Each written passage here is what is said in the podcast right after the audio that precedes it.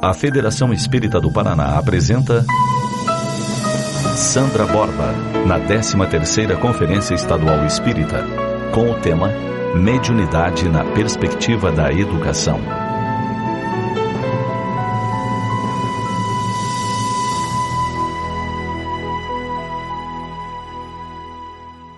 Inicialmente, nós, boa tarde, à mesa, todos os participantes, internautas, telespectadores, ouvintes, dizer da nossa alegria em mais uma vez estar presente a este banquete de luz, que é a Conferência Estadual Espírita, e dizer também da alegria de compartilhar com inúmeros companheiros, amigos e irmãos a oportunidade da reflexão e do aprendizado em torno das temáticas relevantes que aqui são trazidas para que sirvam para todos nós como alimento, esclarecimento e consolação.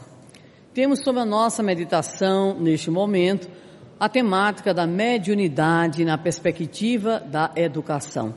E logo de imediato situaríamos, em virtude do nosso próprio tempo, a necessidade da abordagem mais didática do próprio tema e por essa razão escolhemos algumas questões norteadoras que nos conduzirão na articulação do presente discurso. Selecionamos para esta tarde quatro questões, sendo a primeira, por que a mediunidade deve ser educada? A segunda, em que bases deve ser proposta a educação da mediunidade? Terceiro, que caminhos e estratégias podem favorecer essa educação e, finalmente, que resultados pode proporcionar uma educação da mediunidade.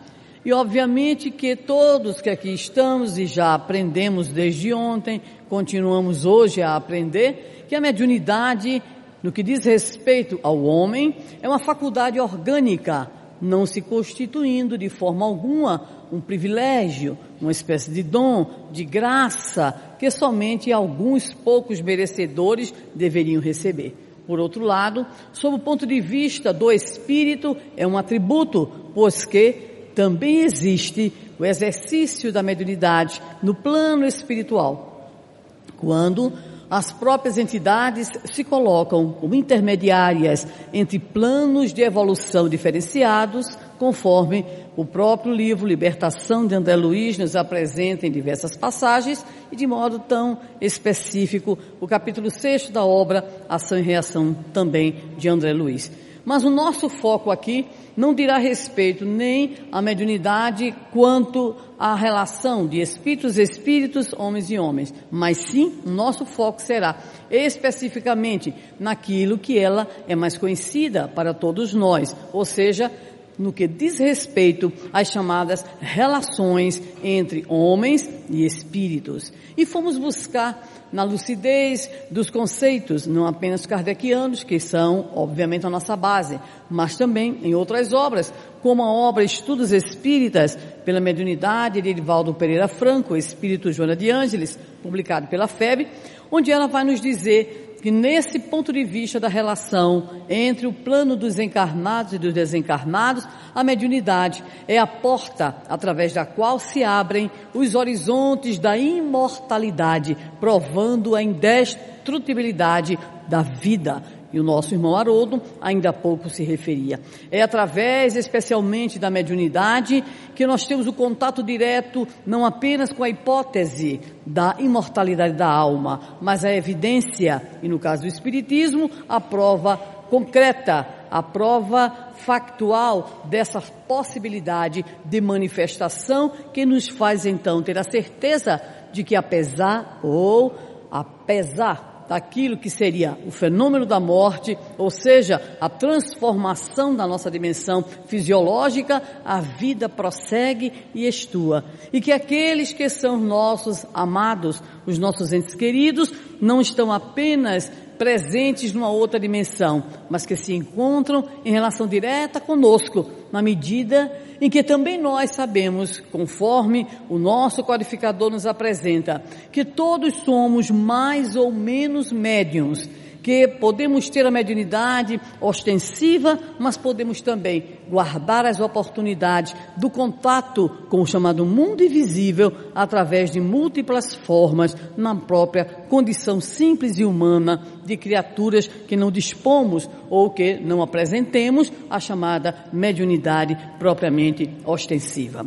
O Espírito Joana de Ângeles nos apresenta três situações em que essa mediunidade se apresenta. Se apresenta inicialmente, nos fala este Espírito, como uma oportunidade de aquisição de vasto patrimônio de iluminação. Ou seja, a criatura portadora da chamada mediunidade ostensiva, ela encontra neste intercâmbio não apenas a satisfação de uma curiosidade, não apenas um exercício mecânico de estar em contato com o outro mundo, entre aspas, mas é principalmente o contato com ensinamentos, o contato com experiências, com orientações capazes de proporcionar a esta criatura o chamado roteiro seguro para as suas escolhas. Então, é uma oportunidade extraordinária, situa a benfeitora espiritual. Mas além de ser a oportunidade de aquisição dos chamados valores de equilíbrio, de harmonia, de iluminação, é também a mediunidade a oportunidade do serviço ao outro,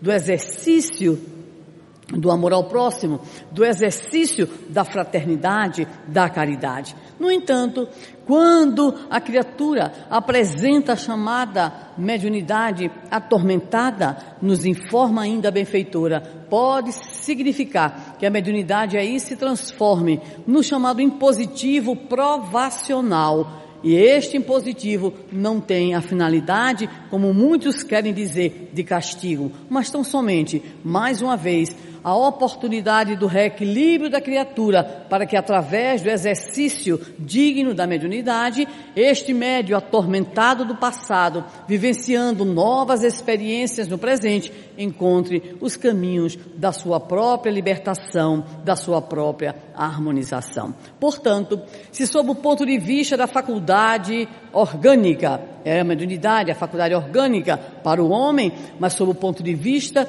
do seu uso, da sua aplicação, isso demanda, em especial, uma escolha que vai além da simples constatação em si da existência da mediunidade, mas envolve principalmente escolher a direção, escolher a orientação dessa mediunidade na sua aplicação e na sua vivência. Por essa razão, podemos ainda situar que o uso ou aplicação da mediunidade que extrapola, como dissemos, a dimensão fisiológica, porque, sob o ponto de vista do homem, é uma faculdade orgânica e nos situa o codificador Allan Kardec, não tem propriamente uma exigência de ordem moral a sua existência, mas o seu uso ou a sua aplicação, isso sim, remonta a uma escolha, remonta a uma direção, a uma orientação, e essa escolha, essa orientação, essa direção exige por parte do médium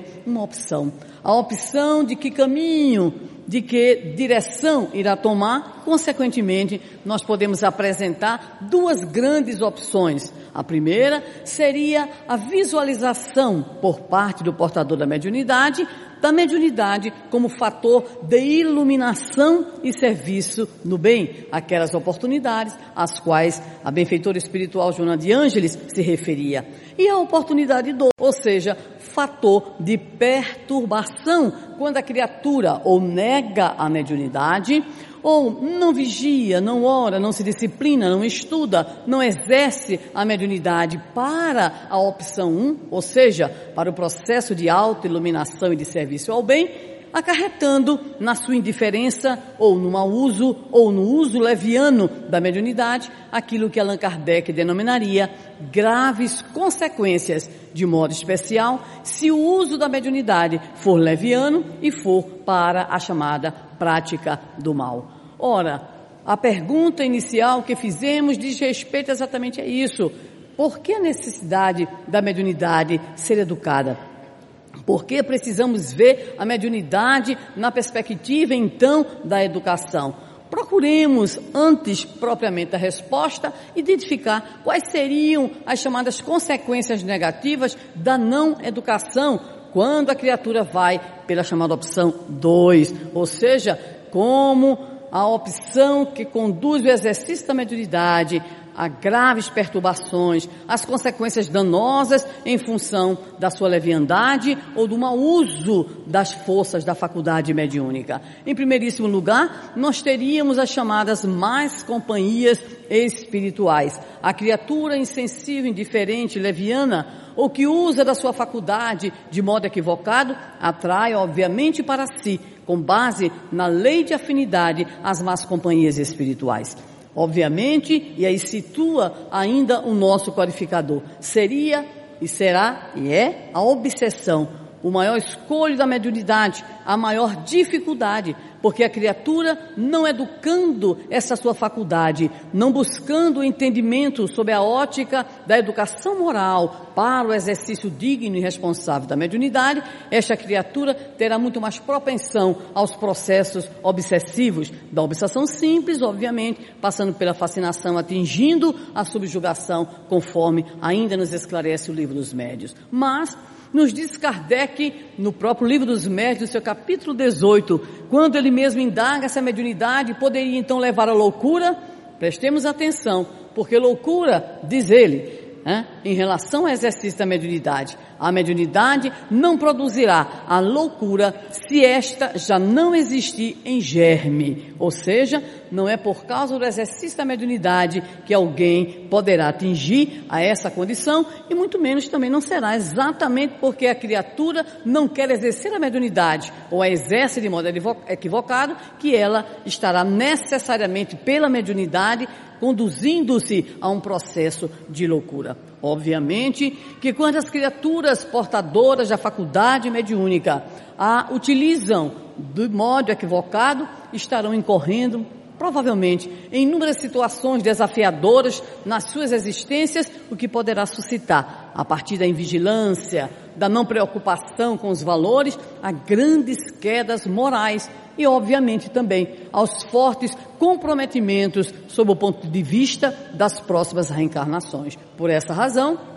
é que Joana situa que além das oportunidades de autoiluminação e de serviço, a mediunidade pode sim se apresentar como um impositivo provacional, exatamente como consequência do desleixo ou do mau uso da faculdade mediúnica pela criatura em experiência reencarnatória pretérita. Então, quando nós indagamos, precisa de fato a mediunidade ser educada? Precisa, para que não incorramos, enquanto criaturas, nessas problemáticas, para que possamos, através do processo de educação, encontrarmos a chamada fonte segura de equilíbrio, roteiro seguro para as escolhas, libertação das influências negativas. E quando observamos as falas, em especial do nosso Chico Xavier, do Divaldo Pereira Franco, do Raul Teixeira e de inúmeros companheiros que definem nas suas vidas a mediunidade como a oportunidade sacrossanta de crescimento, de vivência das alegrias, só podemos afirmar que de fato a mediunidade na criatura é oportunidade bendita e santa de autoiluminação, de alto equilíbrio, de serviço ao próximo, requisitando dessa maneira que a faculdade possa ser educada para melhor produzir frutos e frutos sazonados para a criatura, ou seja, para o próprio médium e para as coletividades, conforme também nos informa e nos esclarece de maneira substancial o codificador em O Livro dos Médios, no capítulo 20. Mas a questão no número 2 será exatamente esta: em que bases deve ser proposta então a chamada educação da mediunidade? E deveremos, primeiramente, dizer em que sentido podemos entender aí a expressão educação para vinculá-la à mediunidade. Educação, neste caso, pode ser compreendida como processo de desenvolvimento humano integral, com vistas à harmonização do ser consigo, com o próximo e com Deus. Porque o homem não é apenas o Homo sapiens sapiens, é também o Homo faber, o homem que faz, o homo ludus, o homem que se diverte, que é alegre, que é feliz, é também o homo demens, aquele que é não demente, mas é aquele que é o indivíduo portador de emoções que nem sempre consegue também trabalhar, compreender, controlar e finalmente aperfeiçoar diante dos padrões presentes na própria vida humana, sob o ponto de vista das orientações que o Evangelho e que a doutrina espírita nos apresentam. Essa educação deve ser vista então como um processo de harmonização deste homem integral, que é razão e que é emoção também, que é o homem do fazer, do sentir, do brincar, mas que é também o do homem transcendental, o homem interexistente, que, pelo lado fisiológico, se encontra de fato na vida material, que, sob o ponto de vista da sua natureza espiritual, é espírito eterno. E, como espírito eterno, também participa, também comunga com aquilo que Paulo denominaria a nuvem de testemunhas, sendo assim, um espírito imortal e um ser interexistencial convivendo simultaneamente no mundo fisiológico, biológico, material, físico, sociológico, antropológico, cultural, social mas tudo isso também diante da sua própria espiritualidade, pois que este homem reencarna, trazendo consigo a sua biografia espiritual, que se manifesta no hoje através das conquistas do pretérito e ao mesmo tempo das viciações e imperfeições. E é este mesmo homem que transitando retornará à sua ponte de origem, ao seu lugar de origem, o plano espiritual. Por esta razão, é muito significativa a expressão afirmada pelo padre católico Teilhard de Chardin, quando nos informa que o homem não é um espírito, aliás, não é um corpo vivendo uma experiência espiritual, é um espírito vivendo uma experiência corporal. Então estamos em trânsito, continuamos a ser o espírito imortal, agora vivenciando as experiências na carne, mas ao mesmo tempo nos destinando, enquanto espíritos imortais, ao retorno nesses mecanismos educacionais extraordinários que são a reencarnação e a desencarnação, para que nós possamos assim continuar o nosso processo educacional com vistas à conquista verdadeira dos valores imorredouros do Evangelho. Pela educação, o médium, ele alcança então as chamadas condições morais para o chamado uso responsável, para o uso digno da faculdade mediúnica, porque só através dessa sua postura é que ele se torna capaz de atrair os chamados bons espíritos e obter as chamadas boas comunicações. Sempre recorrente essa expressão por parte do nosso codificador. Que condições morais, então, seriam necessárias para que este médio pudesse, então, ser capaz de atrair a presença dos bons espíritos, onde estariam as chamadas bases de uma educação da mediunidade, ou que valores deve o médium desenvolver, educar, aprimorar, a fim de poder ser de fato alguém capaz de estar nessas boas companhias espirituais e, consequentemente, ser intermediário das boas mensagens, das boas comunicações. Observamos com Allan Kardec algumas condições no capítulo capítulo 20 do livro dos médios. Bondade, benevolência, amor ao próximo, despreendimento das coisas materiais e simplicidade. Alguém pode dizer, vai procurar no Ibama, porque está difícil encontrar alguém que tenha tudo isso de forma tão desenvolvida. Mas se é verdade que é difícil encontrar isso tudo numa criatura humana só, é importante registrar que só a criatura humana pode encontrar tudo isso. Então, é uma questão de escolha. Ou vamos de fato para a construção em nós da chamada personalidade moral, livre, autônoma, harmonizada com a lei divina natural, ou então estaremos elastecendo em séculos e talvez milênios as nossas dores, os nossos sofrimentos, as nossas imperfeições e defecções. Mas nós sublinhamos aqui, destacamos a simplicidade, porque existe aqui uma posição é, unânime, não apenas do codificador, mas todos os espíritos já citados, muitos deles aqui, André Luiz, Emanuel, Manuel Filomeno de Miranda, Joana de Ângeles e tantos outros, em relação a essa necessidade, em especial na educação da mediunidade, no que diz respeito ao cultivo de uma atitude de simplicidade, de humildade. E desejaríamos até para registrar as experiências que muitas vezes nos chegam, um uma colocação, um relato de um amigo nosso que, pelo fato de fazer essa, esse relato para muitos, acreditamos que não há problema nenhum em divulgarmos aqui para as 10 mil pessoas, fica tudo entre nós, tá? E entre os 20 e tantos mil espalhados pelo mundo, também fica só entre nós o segredo. Este amigo nosso, muito interessante, um trabalhador da mediunidade, dialogador com os espíritos, e ainda no início da sua atividade como dialogador, intuitivo, ele dizia certo dia dia ao se dirigir à reunião mediúnica. Hoje eu aí, que tô. Hoje pode vir o que vier. Hoje eu dialogo com tudo. Hoje eu dobro esses espíritos todos. E ele conta isso com a graça, porque o resultado final é realmente uma tragédia. Mas é cômica também.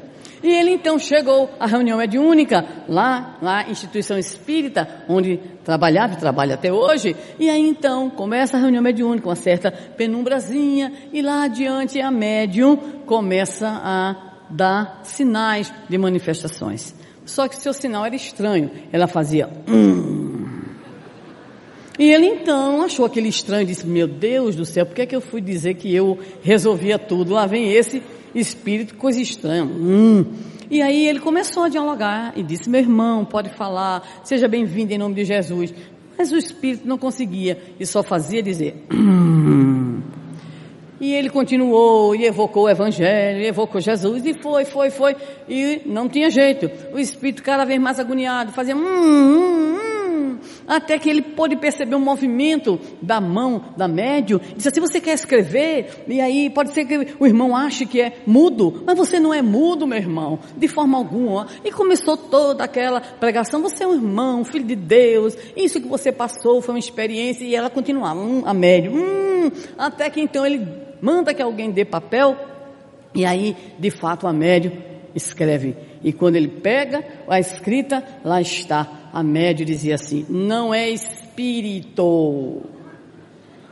Eu é que desloquei a mandíbula.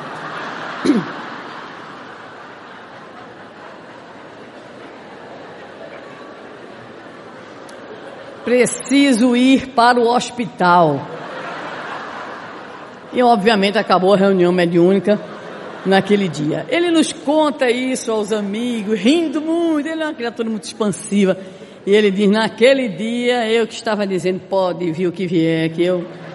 E não veio, veio foi a lição. Que lição? A lição da simplicidade, a lição da humildade. Hein? Essa mesma lição que faz com que criaturas extraordinárias, o Haroldo hoje já falava aqui nos santos, amanhã vou me agarrar com um bocado de santo para trazer os santos também na mediunidade, e uma delas, a minha favorita, que mais parece nordestina, pequenininha, mãe de seis filhos, Imagine na Suécia, Santa Brígida, quando diziam para ela, o seu próprio confessor, que o fato dela ser aquela mulher extraordinária deveria ser divulgado, ela dizia assim: Mas se o Senhor, um Senhor, manda que um menino entregue uma mensagem, este menino não tem que receber elogio nenhum por causa da mensagem, que não é dele, é do Senhor.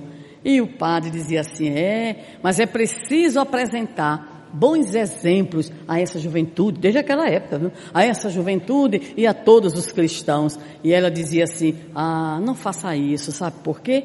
Porque por enquanto eu estou no mar alto das minhas imperfeições. Deixe para fazer qualquer divulgação quando eu atingir o porto seguro da união definitiva com Jesus. Então a simplicidade é condição sine qua non para a educação da mediunidade. Por esta razão, nos diria Emmanuel, no livro Seara dos Médiuns, capítulo 71. Educa-te e assimilarás a influência das forças espirituais que iluminam. E nesse sentido, não é apenas para o portador da mediunidade ostensiva, mas para todos nós que somos mais ou menos médiuns. Para todos nós que estamos nesse intercâmbio com o plano espiritual. Por essa razão, há sempre lembrar da questão 459 do Livro dos Espíritos permanece como uma verdade incontestável. São eles de sorte que vos dirigem. Então, nós estamos de fato permanentemente neste intercâmbio. E podemos dizer Lembrando que o nosso Nivaldo ontem colocava tão bem, a história da humanidade é também a história da própria mediunidade, porque os espíritos estiveram, estão e continuarão estando sempre neste intercâmbio conosco, influindo e muitas vezes dirigindo até as nossas próprias opções, sem que muitos de nós percebamos de que somos objeto. Por essa razão, a orientação do Espírito Emmanuel, educa-te, não é apenas para o médio, mas para todos nós, para que através dos nossos processos educativos, nossos processos autoiluminativos, nós consigamos estar sob a orientação, sob o amparo e sob a influência dos Espíritos, que são aqueles que nos conduzirão aos nossos próprios processos de autoiluminação pelo esforço, pela dedicação, pela educação. Mas é Leon Denis, na obra No Invisível, no capítulo 5, que nos dirá sobre a boa mediunidade, nos dizendo: a boa mediunidade se forma lentamente. Por isso, nos surpreende tanta gente que dorme de um jeito, acorda, médium ostensivo no outro dia, com uma semana psicografa um livro, com um mês publica. E o desastre aí está na área editorial, onde muita gente não tem compromisso com a chamada fidelidade doutrinária, porque é muito bonito que o livro seja vendido tendo ali dizendo médium tal, livro psicografado pelo espírito tal. Se dominar a criatura, uns quatro, cinco conceitos básicos da doutrina espírita, entre os quais reencarnação, lei de causa e efeito, evolução e comunicabilidade dos espíritos, e se tiver uma imaginação muito fértil, escreve um por semana. É só ter uma ilha aprazível, um local assim, a pessoa escreve e aí joga num mercado editorial, criando essa panaceia que nós temos aí, onde criaturas que estão ingressando no movimento espírita encontram, inclusive em livrarias de casas espíritas, essas obras e onde vão buscar então as suas bases de formação doutrinária. É, sem dúvida alguma, para nós, muito relevante a expressão e orientação de Leon Denis continua muito atual. A boa mediunidade se forma lentamente. E aí vem, no estudo calmo, silencioso, recolhido, longe dos prazeres mundanos e do tumulto das paixões. Isso tudo para que as bases de uma educação elas possam nos dar a segurança, a segurança no exercício futuro da mediunidade. Chegamos então à questão de número 3, desdobramento da segunda. Que caminhos e estratégias podem favorecer essa educação? E nada melhor do que pegar o nosso prezado Manuel Filomeno de Miranda, estudioso dessa área, que na obra Sementeira da Fraternidade, no capítulo 25, nos apresenta o que ele mesmo denomina de linhas de segurança, propostas então para o exercício da mediunidade. Ele começa, número um, disciplina. E para poder a coisa não ficar em dúvida, ele já coloca aí um adjetivo austera. Imagina, disciplina já é uma coisa, né? Séria, disciplina austera, a coisa ficou mais complicada, mais dura. E aí, para ficar mais direta ainda, ele diz: em continuados exercícios de dignificação moral. E tem dois no estudo sério, já também colocado por Kardec, por Leon Denis. Item 3, ação benfazeja, agir no bem, condição para a atração dos bons espíritos conduta firme e reta, renovação evangélica constante e aprimoramento infatigável.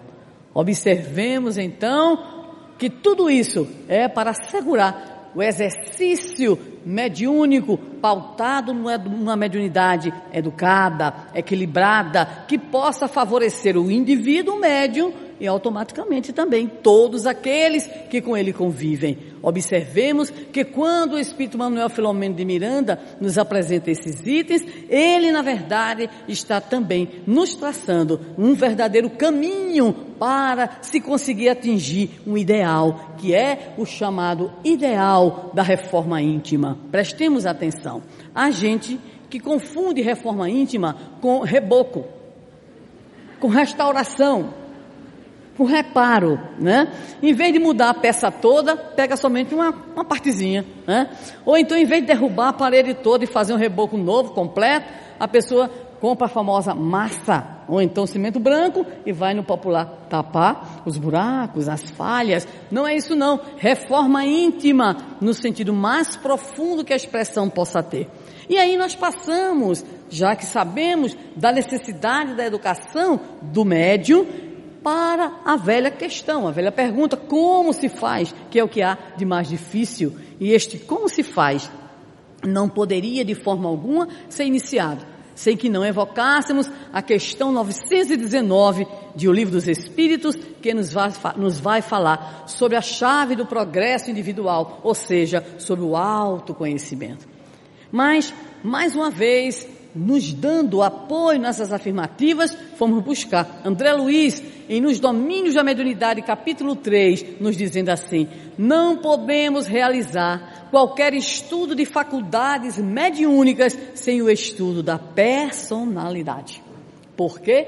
Para que o médio não se confunda, para que o médio não deixe, não permite que as constantes manifestações dele mesmo possam estar presentes, entre aspas, sendo apresentadas como se fossem ideias, como se fossem teorias do plano espiritual. É o que ocorre em especial, nos situa Allan Kardec, nos casos da famosa fascinação.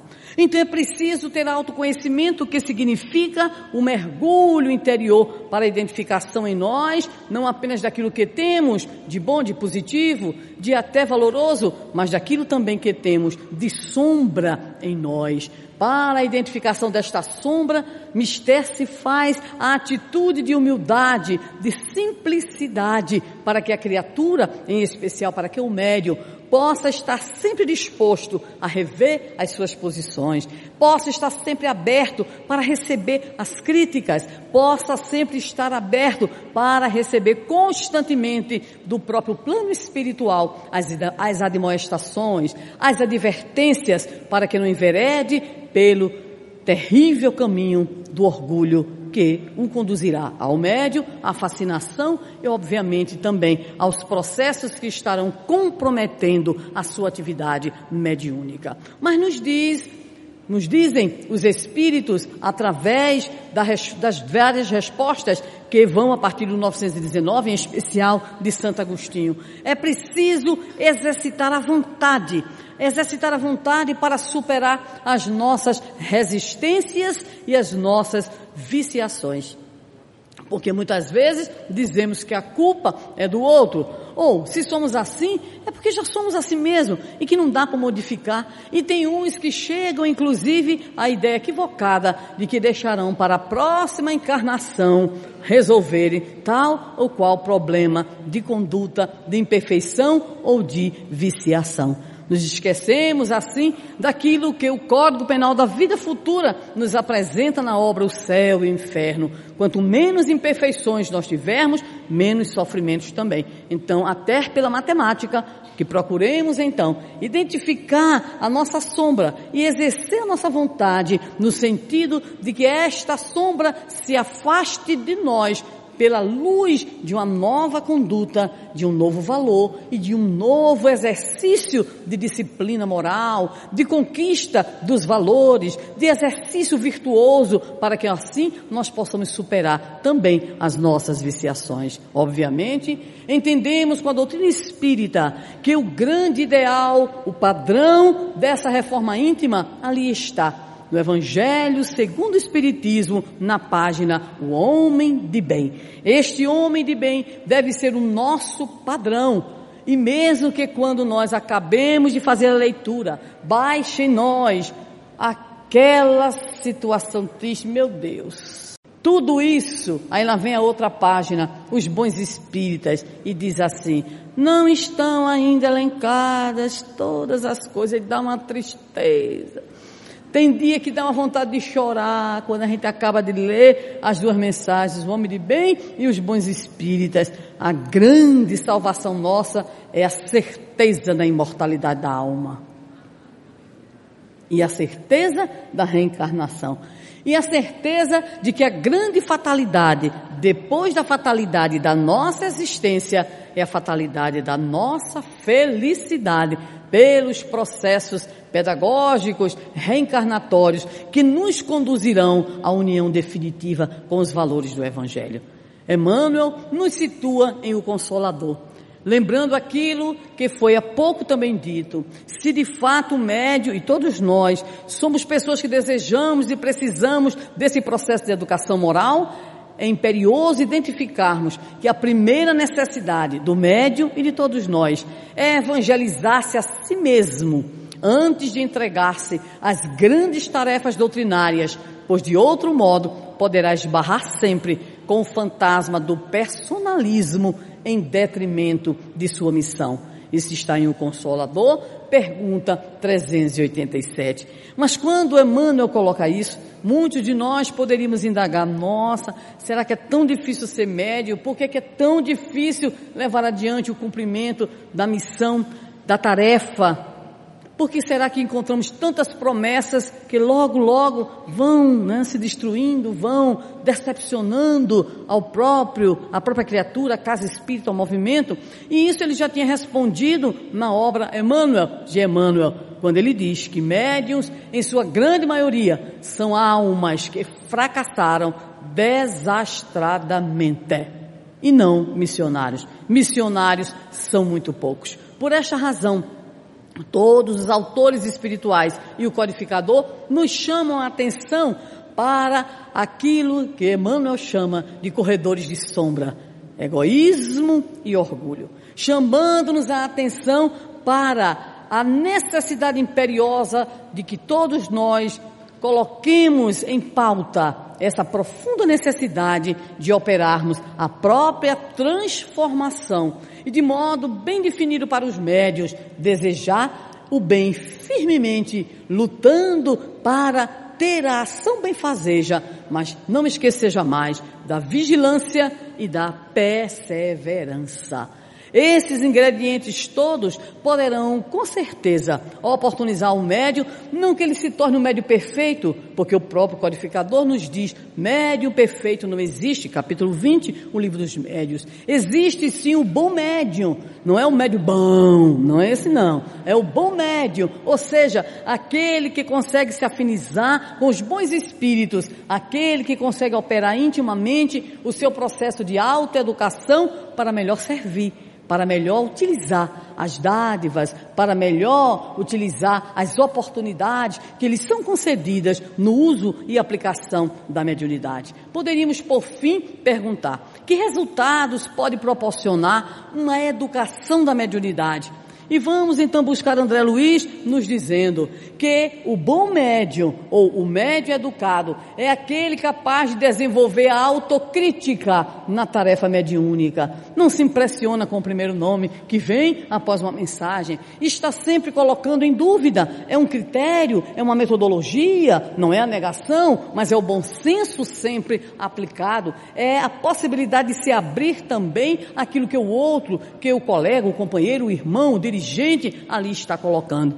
É reconhecer-se como responsável pela comunicação que transmite e não aquele médico que diz: quando eu sento na mesa mediúnica eu me acabo, não lembro mais de nada. Que criatura é essa? Que é, atividade mediúnica é essa? Que responsabilidade é essa? Por isso, o médio o bom médio, o médio educado, mantém o domínio completo sobre si próprio para aceitar ou não a própria influência dos espíritos. Tem interesse real na melhoria das suas próprias condições íntimas de sentimento e de cultura. E um detalhe muito importante situado pelo André Luiz: defende-se contra bajulações e elogios. Muitos médios comprometem-se, sob o ponto de vista da sua educação, por cederem de modo muito especial aquilo que nós denominamos o cortejo dos bajuladores, porque os bajuladores são sempre aqueles que utilizam-se na mediunidade do médium, ou seja, que estão ali sendo de alguma forma beneficiados. Quando esses mesmos médios não atendem o que esses querem, esses se tornam posteriormente os acusadores. Quando não, enquanto se mantêm atendidos ou achando que estão sendo atendidos, na atitude bajulatória. E isso faz com que muitos amigos, companheiros, irmãos de movimento, de repente enfrentem a profunda decepção, porque nós temos lastimavelmente também a leitura equivocada do médium, como se ele fosse alguém do Olimpo, alguém que deve ser angelical, absolutamente angelical. Por isso, quantos nessas comemorações dos 100 anos de Chico Xavier não aceitavam alguns irmãos e amigos que faziam algumas palestras e diziam: Chico era um homem. E muitos até hoje não aceitam de forma alguma.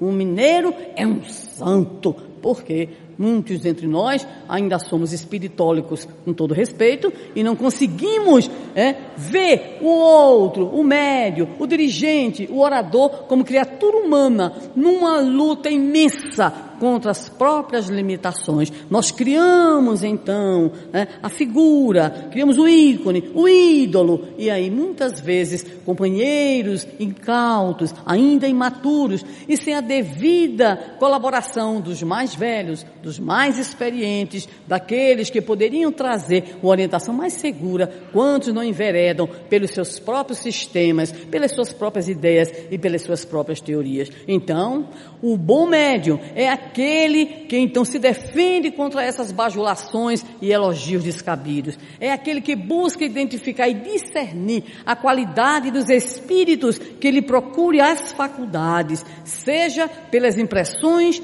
de presença, linguagem, eflúvios magnéticos, seja pela conduta geral. Poderíamos finalmente dizer que a criatura que consegue, ao identificar em si a faculdade orgânica, mas ao mesmo tempo, ao perceber que essa faculdade orgânica exige na sua aplicação e uso a dimensão moral, a dimensão educacional, a criatura que assim procede, aproveita aquela oportunidade de autoiluminação, aquela oportunidade de serviço ao outro para encontrar na mediunidade exercida com amor, com devotamento, com Jesus como modelo, o momento, o roteiro seguro de se conduzir de forma absolutamente ou o mais possível equilibrada para que a sua própria ação possa auxiliar a si próprio e aos outros, pois que esta é a grande tarefa, como veremos daqui a pouquinho nas próprias palavras de Allan Kardec. Ora,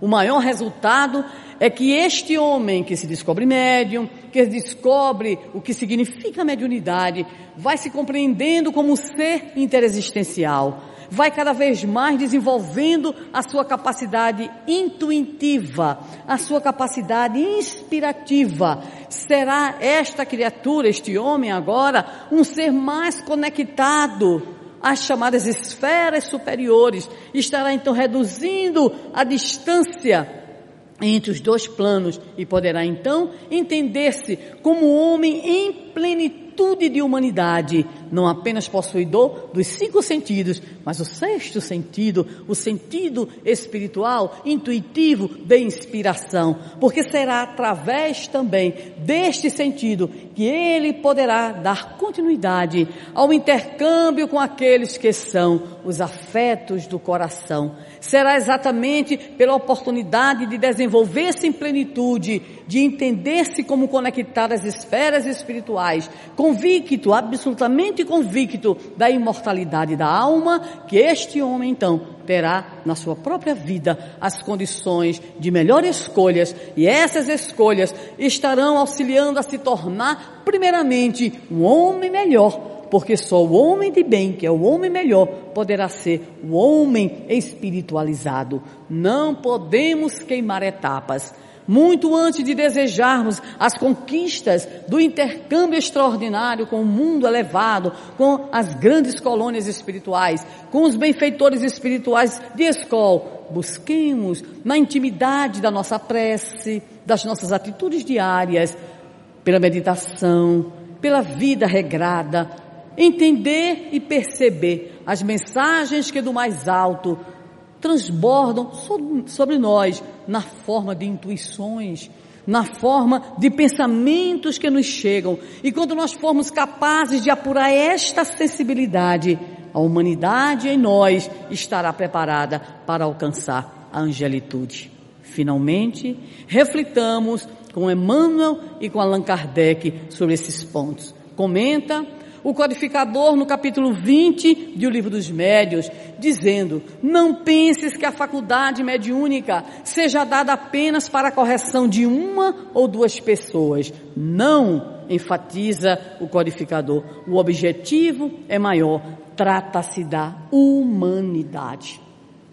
Quando o homem se levanta, levanta-se com ele a humanidade inteira. Quando o homem cai, com ele cai a humanidade inteira. A atitude individual e isolada é capaz de promover o que tem promovido recentemente verdadeiras revoluções sociais.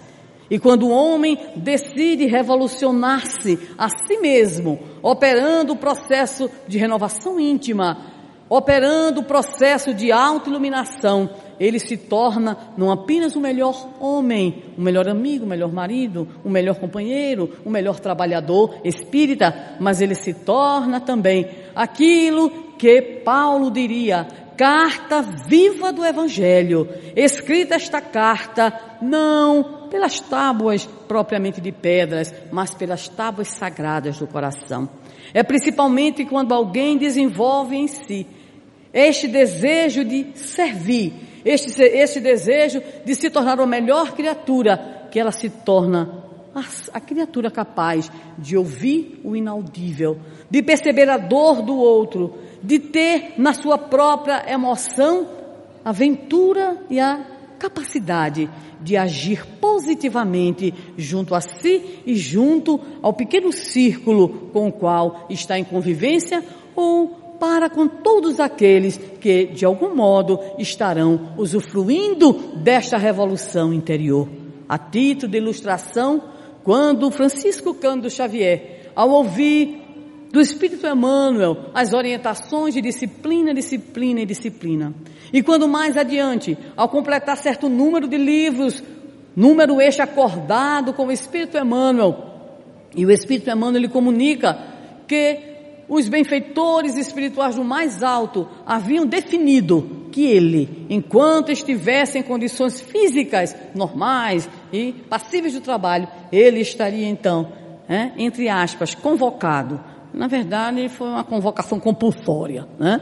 Mas esta convocação para que ele pudesse colocar a sua vida a serviço da humanidade. Hoje, muitos pensam na obra mediúnica de Chico Xavier, mas poucos pensamos e devemos também lembrar da própria obra que foi a autoeducação de Chico Xavier, para que no seu processo de autodescobrimento, de iluminação, de reforma íntima, com vistas à construção nele próprio do homem de bem, que ele operou a grande revolução que nos legou a sua obra mediúnica, que nos concita a todos a refletir sobre esta palavra tão esclarecedora de Emanuel, com a qual encerramos as nossas considerações. Não é a mediunidade que te distingue, é aquilo que fazes dela. Que qualquer um de nós, sendo médio mais ou menos ostensivo, possa utilizar da melhor maneira possível para que o homem em plenitude,